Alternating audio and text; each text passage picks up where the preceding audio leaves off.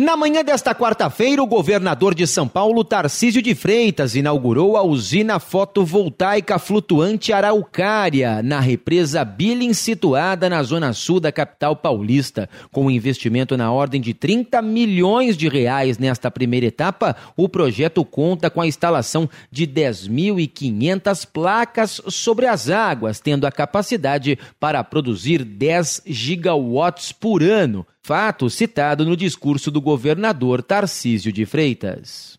Nessa primeira etapa, a gente está falando de 5 mega, né, que pode chegar a 7 na hora de pico, a gente está falando de 10 mil placas.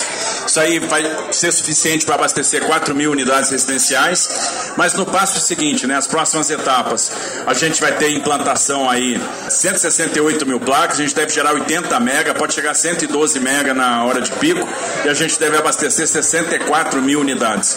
Somente em 2023 foram prospectados pelo governo do estado 20 bilhões de reais em projetos de energia, transição energética e ações aliadas à sustentabilidade, como ressaltou a secretária do Meio Ambiente do estado, Natália Rezende. Nosso plano de energia tem um horizonte de até 2050.